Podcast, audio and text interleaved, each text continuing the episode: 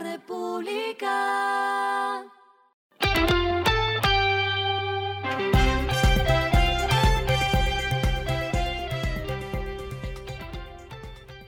Esto es lo que debes saber al comenzar la semana. Los indicadores arrancan el martes así. El dólar cerró en 3.905.05 pesos, estable.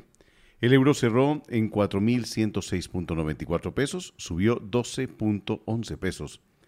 El petróleo se cotizó en 110.27 dólares el barril. El café se cotiza a 3 dólares en la bolsa. Las movidas del fin de semana fueron. LATAM Airlines Group y sus filiales anunciaron que el Tribunal de Quiebras de Estados Unidos para el Distrito Sur de Nueva York aprobó el plan de reorganización del grupo presentado por LATAM en el contexto de su procedimiento de reorganización bajo el capítulo 11.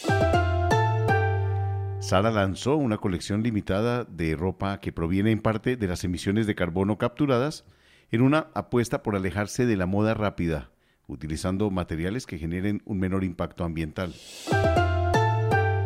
Renunciaron los representantes del Grupo Argos en la Junta Directiva de Grupo Sura, efectivo desde el miércoles cuando la Asamblea de Accionistas escoja el nuevo directorio. El Grupo Gilinski y el Grupo Empresarial Antioqueño presentaron ya sus candidatos. Lo clave del fin de semana.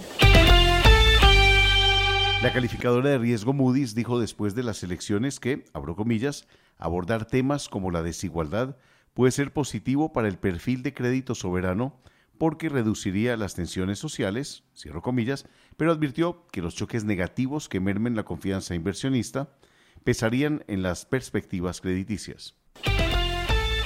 Lo que está pasando en el mundo.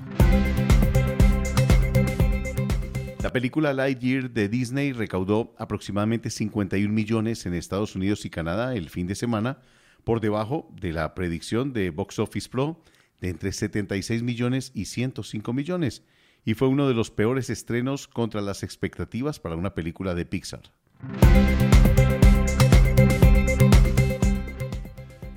Finalizamos con el editorial de hoy, martes. Título, Los retos que se le vienen a Gustavo Petro.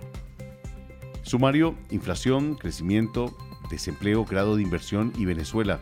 Son los temas claves que debe tratar el presidente electo, no sin antes tener un ministro de Hacienda idóneo.